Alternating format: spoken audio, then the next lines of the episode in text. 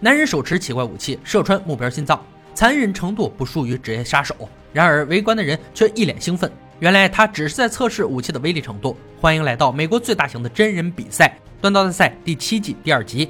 大家好，我是安哥。参赛选手要根据裁判给出题目，打造出带有个人风格的刀刃，然后完成各式各样的考核。冠军不仅可以收获荣誉，还有一万美金的奖励。评委大帅、老白、乐哥已经准备就绪。参赛选手排队入场：寇顿、布莱斯、格兰特、克雷格。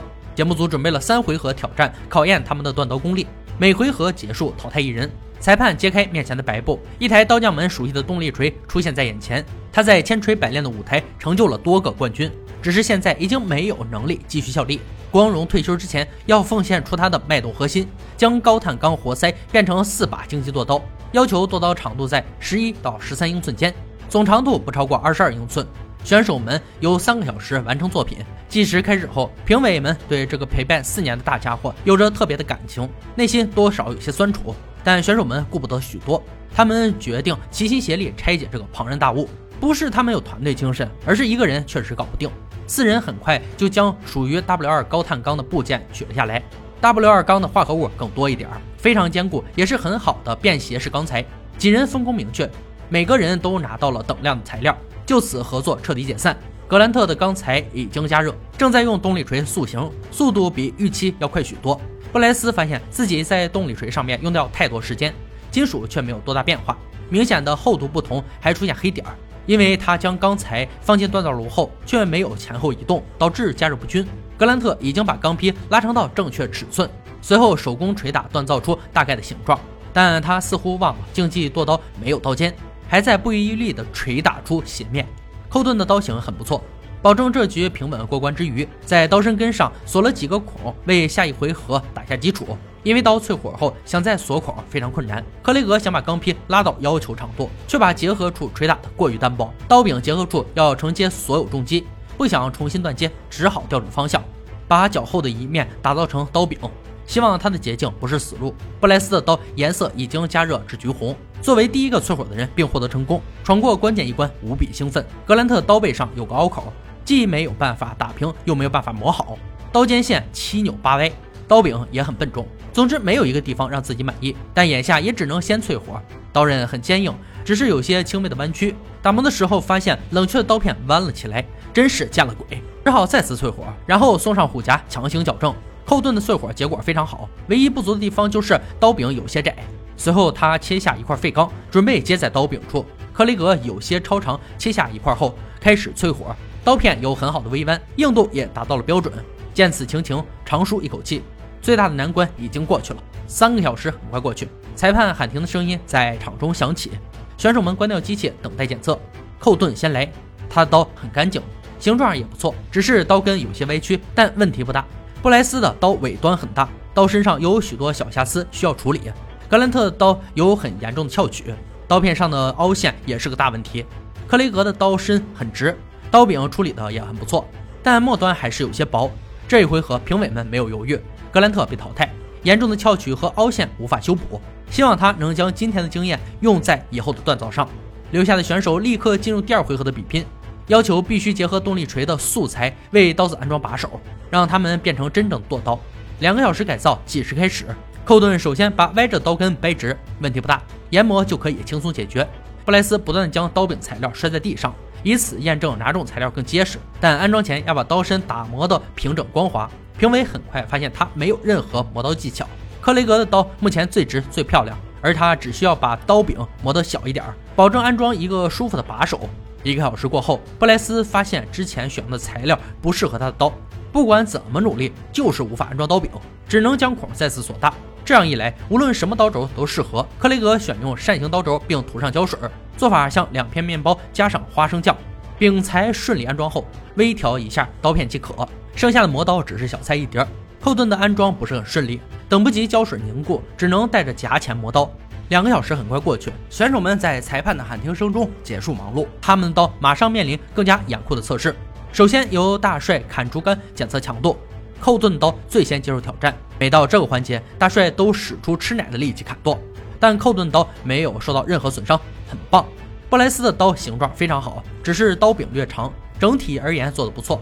克雷格的刀测试之后没有任何问题，大帅很喜欢它的外观和手感，漂亮。随后乐哥切断绳桥测试锋利度，寇顿刀依旧最先出场，三刀解决问题，绳索在他面前视若无物，线条整齐平滑闪亮过关。布莱斯的刀也毫不逊色，顺利过关。克雷格的刀表现的和我们预期的一样，切削相当顺畅，没有一丝拖泥带水，无可挑剔。这一局选手们表现的都相当完美，但是比赛的规则不能变，还是要有人离开赛场。评委们参考综合表现，最终决定淘汰布莱斯。刀柄有些过大是唯一的问题，不是他的技术问题，而是对手过于强悍。克雷格和寇顿凭借强悍的锻造技术顺利进入总决赛，但通往冠军的路上更加残酷。接下来他们要用四天的时间打造一把象灰型的历史武器。裁判揭开红布，露出里面的十字投石弩。投石弩又称石弩，起源于十四世纪，但从十七世纪开始受到户外活动者的喜爱。石弩并非用来激化争执或发射弩弓箭，而是装满小石子或弹丸。石弩的发射动力小于战弩弓，因为它的设计是用来狩猎和游戏，但在攻击上依然使目标措手不及。